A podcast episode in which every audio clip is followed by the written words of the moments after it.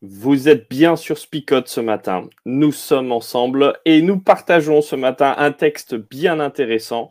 Alors peut-être pour l'introduire euh, avant, peut-être bonjour messieurs, euh, comment allez-vous? Bonjour, ça va, ça va. Bonjour.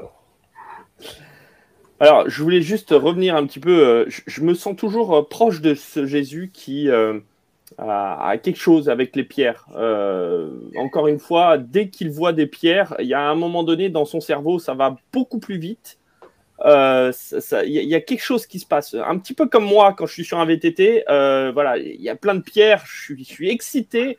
Ça, ça, ça, voilà. Lui, c'est pareil. Dès qu'il y a des pierres, d'un seul coup, il y a quelque chose qui se passe.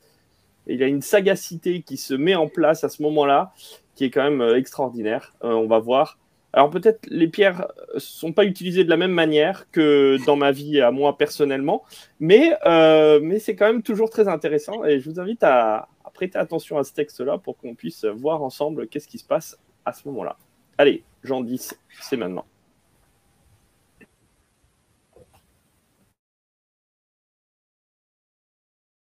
C'est la saison froide. À Jérusalem, c'est la fête de la dédicace du temple. Jésus va et vient dans le temple le long des colonnes de Salomon. Des Juifs se rassemblent autour de Jésus et ils lui disent Tu nous fais attendre. Jusqu'à quand? Si tu es le Messie, dis-le-nous clairement. Jésus leur répond Je vous l'ai déjà dit, mais vous ne croyez pas. Les actions que je fais de la part de mon Père me rendent témoignage. Mais vous ne croyez pas parce que vous ne faites pas partie de mes moutons. Mes moutons écoutent ma voix. Moi, je les connais et ils me suivent. Je leur donne la vie avec Dieu pour toujours. Ils ne mourront jamais et personne ne pourra les arracher de ma main. Mon Père me les a donnés et mon Père est plus puissant que tout. Personne ne peut rien arracher de la main du Père. Mon Père et moi, nous sommes un. De nouveau, des Juifs ramassent des pierres pour les jeter sur Jésus. Alors il leur dit, Devant vous, j'ai fait beaucoup de bonnes actions de la part du Père. Pour laquelle de ces actions voulez-vous me tuer à coups de pierre? Ils lui répondent, Ce n'est pas pour une bonne action que nous voulons te tuer à coups de pierre, mais parce que tu insultes Dieu. En effet, tu es seulement un homme et tu veux te faire Dieu. Jésus leur dit, Dans votre loi, on lit cette parole de Dieu, vous êtes des dieux. Dans cette parole des livres saints, Dieu parle aux êtres humains et il les appelle des dieux. Or, personne ne peut supprimer ce qu'il y a dans les livres saints.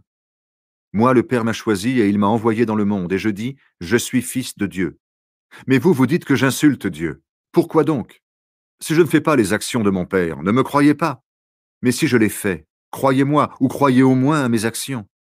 De cette façon, vous saurez de mieux en mieux que le Père est en moi et que je suis dans le Père.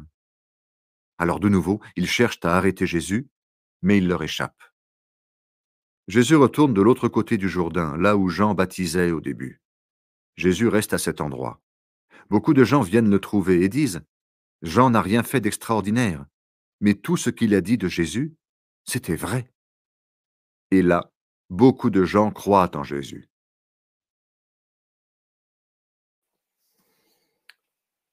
Et nous voilà. Euh, bon, alors voilà, hein, vous avez bien compris, euh, c'était euh, pas le plus intéressant que les pierres, mais il y avait peut-être beaucoup plus à dire que, que des pierres. Mais toujours intéressant de voir que, comment est-ce que Jésus réagit face à une situation qui est en, fait une crise hein, quand même, euh, quelque chose de compliqué à gérer. Euh, des, Juifs qui euh, veulent le, faire mourir encore une fois parce qu'ils croient qu'il a blasphémé. c'est toujours intéressant de voir comment est-ce que Jésus réagit et comment est-ce qu'il retourne la situation à chaque fois. qu'il y a des pierres qui sont presque envoyées comme des offrandes à, l'encontre de sa personne. Hein. Donc, messieurs, qu'est-ce qu'on dit autour de ce texte-là? Qu'est-ce que vous voyez dans ce texte-là qui peut être intéressant? Peut-être un peu compliqué quand même. Hein. Ouais. Après, juste pour rester sur les pierres, il avait déjà choisi une pierre dans son entourage, ça suffisait déjà. il y a un truc avec les pierres, il y a un truc, hein. il, aime ça. Hein. Après, il va dire vous êtes des pierres vivantes. Euh... la pierre de l'angle. Voilà, c'est oui, c'est lui qui a la pierre de l'angle. L'autre pierre, il a. Oui, voilà. C'est ça. En tout cas, pour moi, on est dans un chapitre qui continue sur cette notion de qui est le véritable berger du peuple d'Israël. Euh, au début du chapitre 10, on avait eu cette discussion où Jésus disait qu'il était le bon berger et où du coup, en quelque part, hein, il y a une forme de reproche qui est donnée aux responsables religieux de son temps, puisque lorsqu'on lit particulièrement donc euh, les livres prophétiques, on a par exemple dans Ézéchiel plusieurs passages où Dieu reproche justement aux responsables du peuple, euh, que ce soit les rois, que ce soit les prêtres, les leaders, euh, d'égarer le peuple plutôt justement que de le conduire sur le bon chemin. Et donc Jésus vient justement en disant, ben voilà, le bon berger que vous avez attendu depuis tout ce temps, celui qui enfin pourra vous mener fidèlement vers le Père, c'est moi. Donc on peut imaginer déjà que dire ça, c'est comme si quelqu'un vient samedi euh, qui arrive à l'église et dit, bon ben David, lui, il vous a égaré jusqu'ici, moi je suis le bon berger, suivez-moi. Donc bon, euh, je pense que moi aussi, je risque de ramasser peut-être une ou deux pierres. Euh, je ne sais pas. Mais en tout cas, on peut imaginer que dans leur ego, ils aient été blessés et que du coup, ils veulent confronter Jésus pour pouvoir justement euh, lui demander de clairement établir qui il est pour pouvoir mieux l'attaquer. Et ce que chaque fois je, vois avec Jésus, c'est que on pourrait s'attendre justement à ce qu'il ait cette clarté. et pourtant, Jésus va dire en fait, c'est pas ma bouche euh, qui va m'auto-déclarer le Messie, mais regardez au fruit que je porte, regardez à mes œuvres, évaluez si ces œuvres sont ou pas en cohérence avec la Bible que vous possédez, et ensuite vous devez pouvoir faire votre propre conclusion. Et ça, je trouve que c'est pédagogiquement un cheminement qui est très intéressant. Après, oui, je trouve intéressant. Vas-y, euh, Cornel. Ouais, je trouve intéressant que euh, Jésus, il dit, c'est vrai que peut-être que je ne l'ai pas dit, d'une manière claire, mais je l'ai dit quand même que je suis Messie. Regardez, regardez ce que je, je fais. Et après, euh, les Juifs, ils disent, mais on n'a pas trop de soucis avec ce que tu fais. On a des problèmes avec ce que tu dis. voilà, dis-le, mais si tu le dis, après, ça ne convient pas parce que tu viens de nous dire que tu es le fils de, de, Dieu, tu te fais Dieu, tu es, un, es un, humain comme nous, mais tu te fais Dieu. Et ça, et, voilà, euh, je ne sais pas, c'était encore un piège parce qu'il voulait peut-être que Jésus se déclare pour pouvoir l'accuser d'une manière claire après. Ou je ne sais pas pourquoi ils, insistent avec, euh, avec cette question. Mais après, Jésus, je vois que Jésus il rentre un peu dans leur logique. Il dit, bah, OK, bon, si je me déclare Dieu, vous croyez que ça c'est un insulte, c'est un problème, mais même dans la Bible, dans votre loi, c'est intéressant qu'il dit votre loi. et tout en se référant pas à la, la partie qu'on appelle, on appelle la loi de l'Ancien Testament, sinon c'est une référence à tout l'Ancien Testament parce qu'il cite euh, le psaume 82. Euh, c'est même Dieu qui dit vous êtes des dieux. C'est Dieu qui le dit. Voilà. Si, le fait que j'utilise le mot Dieu, ça vous dérange, vous le trouvez dans, la Bible même. Le problème, c'est que vous êtes dans une superficialité assez euh, claire et que vous ne voulez pas rentrer dans, la profondeur, on va dire. Oui, puis en plus, là, le, psaume 82, euh, quand vous le relisez, euh, est une accusation pour tous ceux qui jugent et favorisent l'injustice, ceux qui n'ont ni connaissance ni intelligence, qui marchent dans les ténèbres. Donc, j'ai envie de dire là, euh, et puis il leur dit vous êtes des dieux, mais par contre vous allez mourir, quoi. Hein. donc euh, mm. voilà, vous ne croyez pas au-dessus euh, des lois naturelles qui pourraient vous tomber dessus. Donc c'est là aussi où c'est intéressant. À chaque fois qu'il y a un psaume qui est cité ou une, phrase qui est citée, il faut voir aussi dans le contexte. Eux, ils connaissaient bien ce psaume et il y a aussi cette, cette accusation qui vient avec de la part de Jésus vers les pharisiens. Enfin, là, et là, c'est pas des pharisiens, hein, euh, d'ailleurs, je me trompe, ce sont des juifs, tout simplement. Donc, j'ai envie de dire, c'est là, on y voit peut-être des pharisiens, mais il faut juste prendre conscience que c'est la foule des, juifs qui sont là, quoi. Hein. donc, qui s'opposent dans l'évangile de Jean, mais mais donc Jésus se retrouve parfois un petit peu bien seul. On a toujours l'impression qu'il a beaucoup de, disciples autour de lui, c'est vrai. Et en même temps, il y a quand même pas mal d'opposition, euh, de, personnes qui disent ben, ton message il est un peu bizarre. On comprend tes actions, comme tu disais, Cornel, mais, euh, mais là, ton message, ouais, on, a un petit peu de mal. C'est un texte qui met tout le monde un peu à égalité dans le sens où dans la première partie euh, du chapitre 10, effectivement, Jésus cible les leaders euh, avec euh, la notion de berger. Et ici, dans cette deuxième partie, il leur dit, ben, de la même manière qu'il y a de mauvais leaders, visiblement ici aussi, il y a de mauvais moutons, de, mauvais, de mauvaises brebis, pour ne pas dire des brebis galeuses, puisque ce sont des coups des personnes qui devraient, par rapport à leur connaissance, par rapport à leur pratique religieuse, comprendre les actes que Jésus pose, euh, ce sont les mêmes actes que Jésus a présentés en défense à Jean-Baptiste.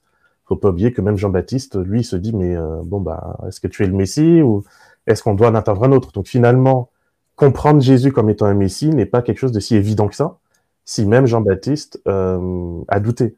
Et pourtant, c'est intéressant parce qu'à la fin de ce chapitre, justement, on va citer Jean-Baptiste comme étant quelqu'un qui n'a rien fait d'extraordinaire et pourtant tout ce qu'il a dit sur Jésus, la foule qui est là et qui elle du coup n'est pas aveuglé par l'arrogance, voit que tout ce que Jean-Baptiste a dit était vrai. Euh, et moi, j'aime beaucoup cette parole de Jean parce que Jésus va dire que Jean-Baptiste a été l'un des plus grands prophètes à avoir existé, et pourtant, on nous dit, n'a rien fait de spécial. Euh, donc, la grandeur devant Dieu n'est pas liée au fait de faire des miracles, de faire, voilà, mais c'est avant tout le fait d'être vrai par rapport à la, à l'esprit de Dieu. Et je trouve ça, en fait, très intéressant. Oui, je trouve intéressante la question de Laurence euh, euh, parce qu'il me semble qu'il y a euh, dans, le, dans, le, texte, si on le lit d'une manière superficielle, il, me semble qu'il y a une, une, sorte de sélection, voilà, des, pas la sélection naturelle comme dans l'évolution, mais il y, a, une sorte de sélection parce que Jésus il dit, bah, vous ne comprenez pas parce que vous ne faites pas partie de, mon troupeau. Hein vous n'êtes pas, comme tu disais, David, vous n'êtes pas des, des, bons moutons. Il y a un problème. Et parce que il n'y a que les moutons que Dieu il m'a donné. Voilà, c'était Dieu qui avait fait la, sélection.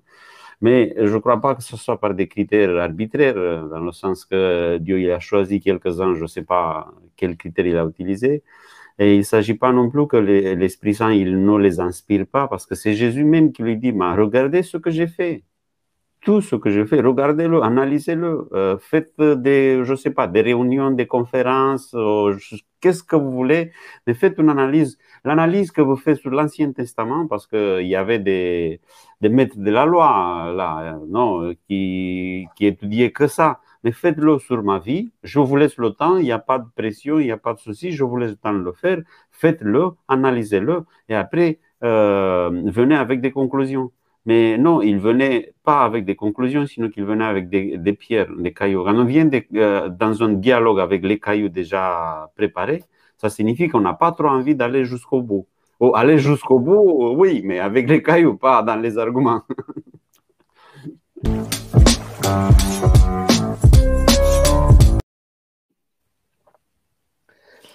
Alors, oui, David, je sens que tu voulais réagir. Non, en fait, pour moi, dans ce texte, il y a énormément de, petites pépites. Hein. La notion que finalement, euh, ces juifs s'estiment finalement les défenseurs de Dieu. Euh, et en devenant les défenseurs de Dieu, finalement, ils se rendent coupables de ceux qu'ils accusent euh, Jésus. C'est-à-dire que en décidant de juger les propos de Jésus et de le tuer, ils décident finalement pour Dieu de ce qui est orthodoxe ou pas, de ce qui est droit ou pas, de ce qui est permis ou pas. Donc finalement, quelque part, plutôt que d'être dans cette attitude justement de discernement, euh, puisque du coup, je crois que la foi chrétienne euh, nous autorise cette notion de discernement, de jugement, d'évaluer les fruits que porte une personne et de vérifier si finalement c'est quelqu'un qu'on peut suivre ou qu'on peut se laisser enrichir par ou pas. Mais c'est une autre question de dire je vais te supprimer parce que ce que tu dis et ce que tu représentes va à l'encontre de mes croyances.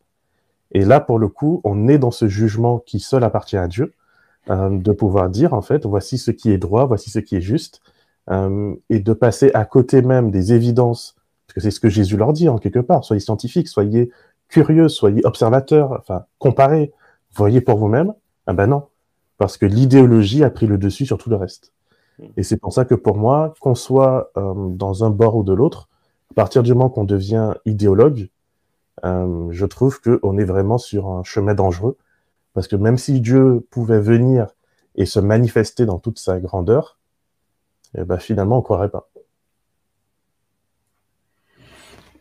Et après, en plus, Jésus, il dit, j'accepte que vous ne croyez pas en moi, mais au moins euh, croyez en ce que je fais. Si vous êtes d'accord avec ce que je fais, parce qu'ils disent, oui, oui, on n'a pas trop de soucis là, parce que tu as fait des bonnes actions, et nous, on accepte quand il y a quelqu'un qui fait des bonnes actions. Bon, sauf il y avait quelques-uns qui n'acceptaient même pas ça parce que parfois c'était un sabbat ou parfois c'était parce qu'ils croyaient qu'ils vont perdre l'autorité qu'ils avaient sur le peuple. Mais croyez euh, en ça, dans ce que je fais, j'accepte ça. Et à partir de là, vous allez voir que vous allez, vous, allez découvrir si vous continuez. Mais non, ils étaient, comme tu disais, ils étaient vraiment bloqués dans l'idéologie. C'était compliqué de se, tourner vers euh, le, concret que Jésus il faisait chaque jour euh, quand il était là. Ouais, enfin bon, en fait, ils lui disent euh, on accepte que tu, que tu agisses, mais par contre, ferme-la parce que, parce que tes, tes, paroles, elles nous embêtent et surtout, enfin voilà, on n'a pas envie d'entendre ça parce que tu blasphèmes et puis, puis c'est ça. Moi, ce qui ce qui est rigolo, hein, c'est que je trouve que, comme tu disais, David, c'est que on se retrouve avec une inversion, c'est-à-dire que eux ont cette volonté de euh, défendre la loi et tout en défendant la loi, ils se rendent coupables vis-à-vis de la loi. En, se, en, en voulant défendre Dieu et en disant tu es blasphémateur, ils se positionnent comme étant des dieux, en jugeant et en, étant euh, ceux, qui décident de la vie ou de la mort de l'autre. Euh, et, je trouve que c'est cette, cette, capacité que certains ont, que nous pouvons avoir aussi, euh, et puis ça fera l'introduction vers le et maintenant, parce que je suis en train de glisser gentiment vers ça. Euh, cette capacité à se positionner comme étant, euh, enfin, à essayer de défendre quelque chose et à faire exactement l'opposé de ce qu'on voudrait, en fait, tout simplement. Donc, et, ça, ça, m'interpelle énormément dans ce texte-là.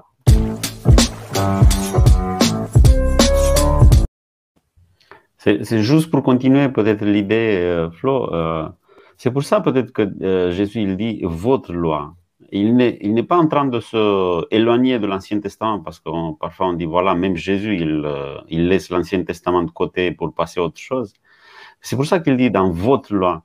C'était pas le fait qu'il n'est pas d'accord avec ce qui avait écrit dans l'Ancien Testament qu'il fallait tourner la page. C'était la manière dont ils ont interprété, la manière dont ils, ils, ont fait de ce qu'on euh, appelle l'Ancien Testament euh, une, euh, une, source pour bien argumenter leur idéologie.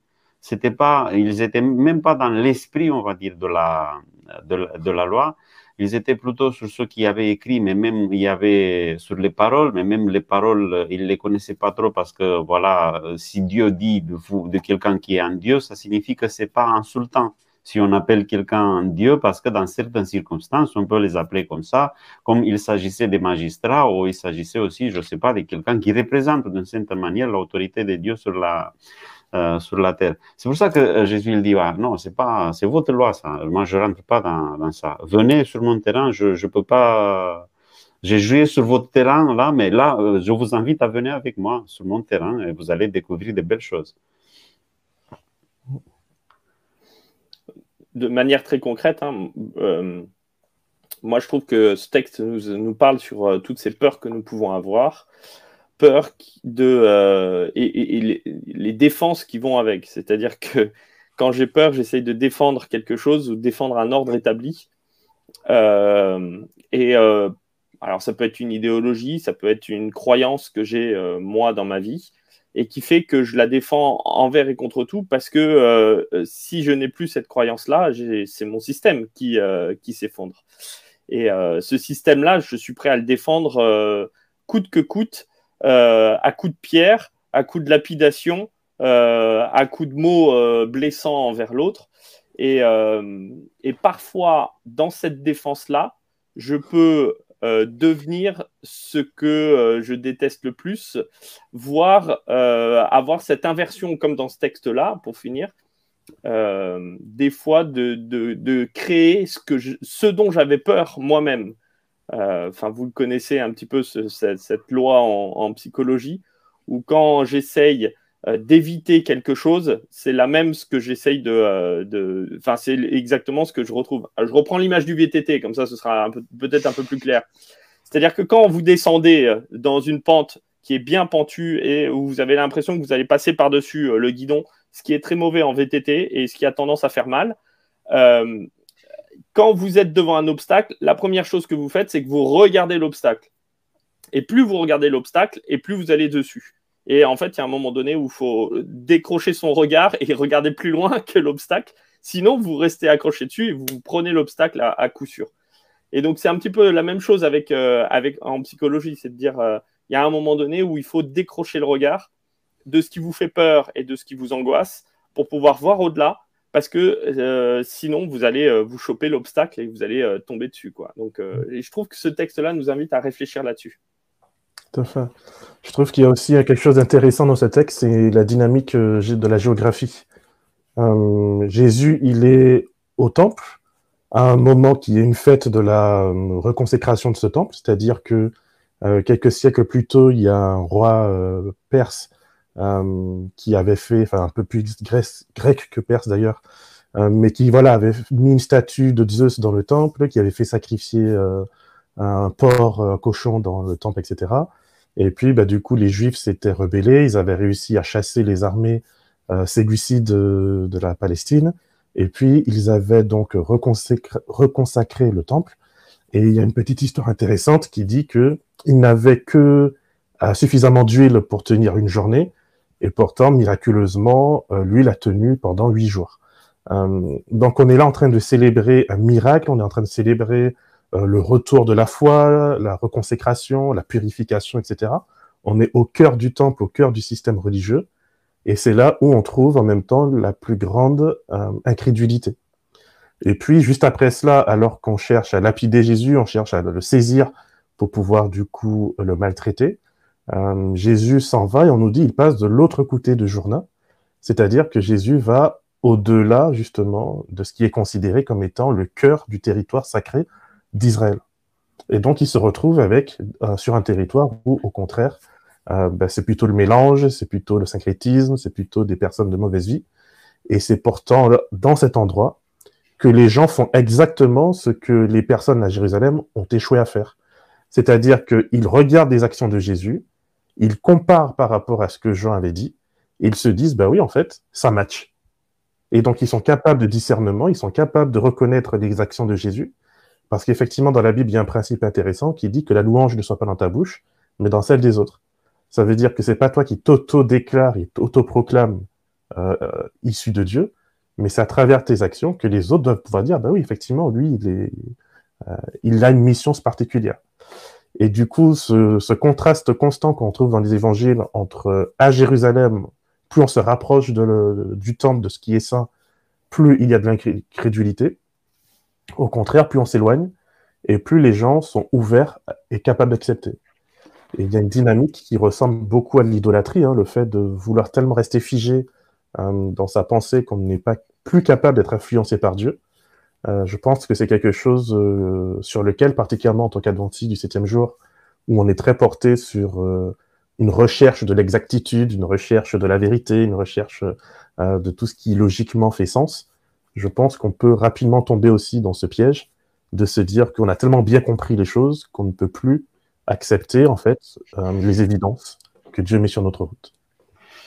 Après, euh, j'aime beaucoup aussi, je crois que dans le texte, il y a ce message-là, il y a un Jésus qui, qui n'évite pas le dialogue. Euh, en, plus, il est là pour répondre aux questions. Il y a une question, et quand ça commence avec des questions, ça va, parce qu'il y a des arguments. On peut, même si on se trompe dans les arguments, c'est, c'est pas grave, on les exprime, et après, il y a l'autre là qui peut clarifier, qui peut nous donner des éclaircissements. Mais euh, il sort du terrain de Euh, sans, comme tu l'as appelé David, je, trouve que c'était magnifique comme, image.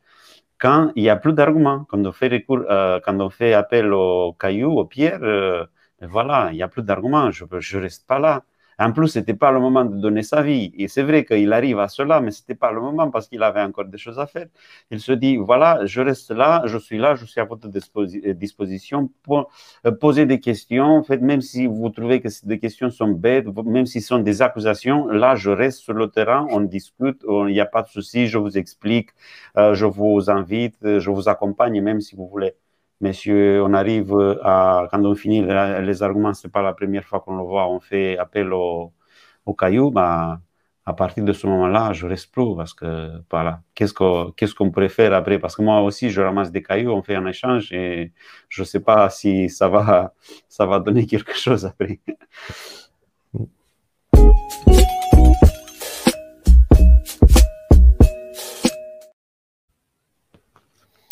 Et voilà, c'est la parole choc. Euh, je vous invite tous à noter votre parole choc dans le chat, bien entendu. Euh, et puis à nous aussi euh, de voir cette parole choc. En, fait, Jésus, c'était un gars qui était agaçant quand même, hein, en fait. nous, on le décrit toujours comme quelqu'un qui est super sympa, avec ses cheveux longs et son petit agneau dans les bras, etc. Mais à chaque fois que je vois dans Jean, moi, j'ai l'impression que c'est le gars, euh, c'est un empêcheur de tourner en rond. Hein, hein, il est agaçant, quoi, en fait. comme disait David, s'il y a quelqu'un qui vient samedi prochain à l'église, il me dit, bah, c'est moi le bon berger, c'est pas toi, bah, voilà. moi, je lui laisse ma place, c'est bon. non, non, c'est faux. en fait, dans les, euh, dans les béatitudes, il y a cette parole de Jésus qui dit Heureux les doux.